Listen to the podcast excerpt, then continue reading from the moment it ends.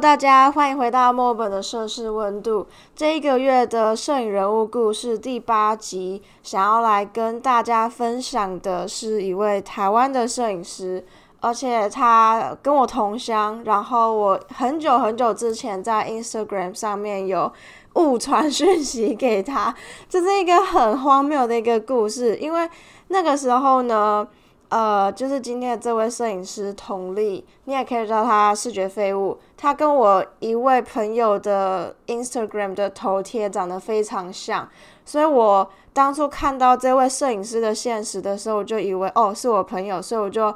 回他，我我就回他呃现实动态，然后就是回了很像朋友会讲的那种干话，所以就很尴尬。然后后来呃，他好像。就有，呃，好像也尴尬的回我一个讯息吧。之后我们就有大概小聊一下摄影方面的东西，所以也算是一个意外的收获吧。那我会想要介绍他，是因为他很怎么说，就是很很 funny 的一个摄影师，但是他同时。就是很会讲干话，但是同时摄影作品拍的还蛮不错的，让我很欣赏的那个类型。我就是还蛮喜欢这种人的，就是平常他可以非常的认真专注在一件事情，可是他同时又可以呃非常幽默风趣的一个人。何必执着于看懂当代艺术？那只是一种感觉。这句话是他在。呃，在几篇的 Instagram po 文下面说的一句话，所以说今天这集呢，可能会跟以前前面几集的摄影人物故事系列有一点小小的不一样。像前面几集的摄影人物故事，大多开头我都会介绍摄影师的背景啊，或者是他一些引人注目的作品或展览。今天讲的这集呢，大多是我对这位摄影师佟丽他。作品的一些想法。那前面有讲到说，何必执着于看懂当代艺术？那只是一种感觉。这一句话，我觉得非常把他的作品形容的非常的贴切。因为我觉得他的照片给我的感觉是，你在这个很匆忙的现代社会里面，你看到他的作品的时候。你会不自觉的让心瞬间，真的是一瞬间就安静下来。他拍的作品呢，多半都是女性的裸体摄影，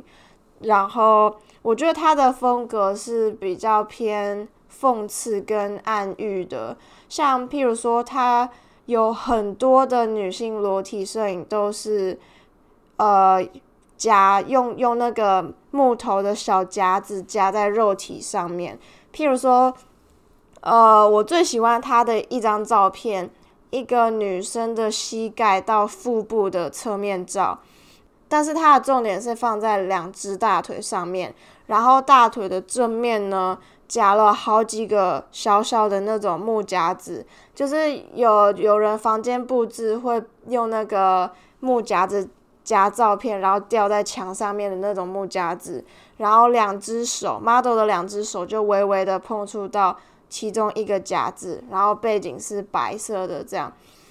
其实就是他很多作品都是类似，只是木夹子可能夹在身体不同部位，但是他这张给我的感觉就是特别柔和，而且他的美感的那个处理是刚好非常到位的，他自己我觉得。这位摄影师他在拍裸体摄影的时候，有自己的一个美感的风格出来，不会让你觉得那个木夹子夹太多肉，可能会让观众觉得会有一点痛。他，但是他肉又不会夹得太少。他像他有一些作品，模特的肢体语言就发展的很不错，而且再加上光影，还有一些背景的布置。那那个那个那个照片就会让你有一种他在暗喻其中几件事情，譬如说他有几个照片就是在讲述这个很乱的社会，或者是大家一味的在追求名利等等之类的这些比较偏讽刺跟寓意的照片。再来讲另外一张好了，有一张照片是那个 model 是背对着相机。然后一样，他的背是全裸的，然然后木夹子就是沿着那个 model 的脊椎这样子慢慢夹下来，然后它不是夹整排的啦，就是大概只有夹上半部脊椎的那个部位。这我觉得这张照片给你会觉得，哦天哪，感觉有点痛，因为在脊椎上面的肉是很少的，所以你等于是要把那个肉捏起来，然后再夹，而且相较于其他部位，脊椎上面的肉真的很少。我会觉得说这张照片给我的感觉就是生活压力太大，就是怎么说，就是你可以想说脊椎是。一个人很重要的一根骨头，它支撑你整个人，不管是你在走路还是坐着的时候。可是现代人真的太专注于电脑啊、电视啊、手机等等，导致现在可能大家的脊椎都不是很健康，而且再加上那个模特的，他虽然是背对。背对相机，但是他的头是微微的低下来，有一点落寞的那种感觉。但是他照片的那个明亮度啊，或者是呃调色等等，是非常明亮的，而不是很灰暗的那种感觉。所以我觉得它的寓意是黑暗的，没错。可是它的调色还有整张照片给你的感觉是非常光明的。这样的对比就会让它的美感呈现。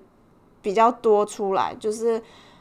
因为就是因为色调的关系，让你觉得好像它有自己的一个美感风格。再来，我想说的是，我不知道大家听到裸体摄影这个名词，或者是呃，大家对一个摄影师拍裸体有什么样的想法？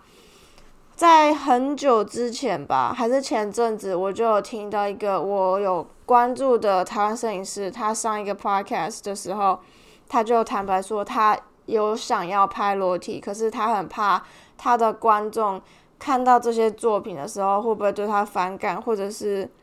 对他有不好的印象？因为通常在台湾，绝大多数的摄影师都是男生，拍裸体的模特。也几乎大部分都是以女生为主，所以在以一个男生的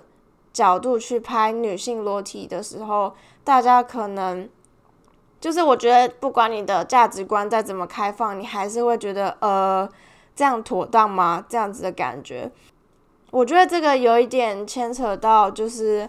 我们普遍大众对男生和女生的刻板印象，因为在不管在世界各地哪里，一定都会有喜欢骚扰模特儿的摄影师，但是当然也有是充满艺术热情的那种摄影师去拍裸体摄影。所以对我来说，回到刚刚那个摄影师讲的话，他怕观众会以什么样的眼光去看待他的呃裸体摄影的作品。我自己会觉得，如果说你今天的心态不是以一个艺术的角度去看的话，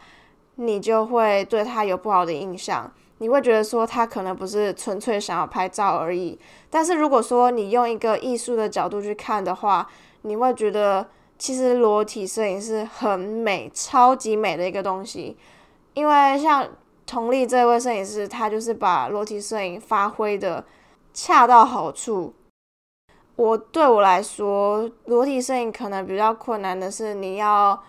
肢体语言上面要有更多的涉略，因为你因为模特没有穿衣服，所以等于是他就是完全非常的赤裸裸呈现在你前面，那他的肢体语言就显得非常重要，因为你没有穿衣服，你没有东西可以遮盖你的身体。再来第二个就是灯光的问题吧。我有看过衣服穿很少，不是不是大家想的衣服穿很少的那种很少，而是像晚礼服穿的很少的那种呃样子。然后它灯打下去就非常的漂亮。你没有太多的衣着在你身上的时候。你就要利用灯光去衬托你肤色的漂亮，呃，譬如说你可能放大照片就会看到他的手臂的颜色其实是有渐层的，他的眼神啊，你哪边想要亮哪哪边想要暗，我觉得这些东西是会把一个人的那个肤色还有呃整个身体的线条完真的很赤裸的呈现出来，所以我会觉得说灯光还有肢体语言是裸体摄影方面比较困难的地方。那我自己会觉得，我自己的想法是我到目前都还没有办法理解说，到底为什么会有人就是以模特儿的角度，到底为什么会有人会想要去拍裸体摄影？就是我真的非常的疑惑，就是疑惑到我可能都没有办法合理的去猜测到底有哪些原因。但是我非常 respect，非常。真的很尊敬这些拍裸体的模特儿，因为我会觉得你的自信心要比一般的模特儿高非常多。你要想说你完全没有穿任何的衣着在你身上，然后被一个摄影师这样子拍耶，我会觉得你要有一个很大很大的自信心，所以非常的尊敬那些拍裸体的模特儿。再来说说摄拍裸体的摄影师好了，我有看过在 D 卡上面的呃那个摄影版，或者是在其他地方看到国外摄影师拍的裸体，有一些人会把重点部位打马赛克，但是有一些就不会。我觉得这个没有对跟错，像佟丽她在网络上面拍的那些照片，他就有打马赛克，但是我发现，在西方文化。特别是可能两千年以前的那些裸体的呃照片，大多是很少会有马赛克的。可能一方面也是因为他们那个时候修图没有那么发达，但是我会觉得说，这个就是你这个打马赛克的动作是建立于你今天怎么拍裸体摄影。像佟丽她拍的裸体摄影就是非常直接的拍身体，但是国外一些拍裸体摄影的摄影师。他不会直接拍身体，他而是他会把裸体跟环境去融合在一起，然后他会巧妙的用一些道具或者是背景上面的布置去遮住一些身体的地方。所以在这样的情况下，我就觉得你有打马赛克反而是一件非常多余的事情。那有时候就会觉得说你。打马赛克会觉得让整个身体看起来怪怪的，因为它是身体的一部分。然后你把它码掉之后，就会觉得好像缺少了什么东西。打不打马赛克这件事情，我觉得是建立于在你你怎么拍，还有你想要传达的讯息是什么。你是以现代来讲的话，可能有些模特儿还是会担心，如果你想要把这张照片。呃，放在网络上面的话，保护他们的身体，我觉得打马赛克就是一件很重要的事情。所以有在不同的情况下，我觉得打马赛克有不一样的用意。这样，最后我想讲一下为什么我想要介绍同丽好了，就是一方面是我们是同乡人，就是我们都是台南人；第二个就是。他是少数台湾摄影师里面，我觉得裸体摄影拍的很好的一位摄影师。然后再加上前面介绍的几位摄影师，都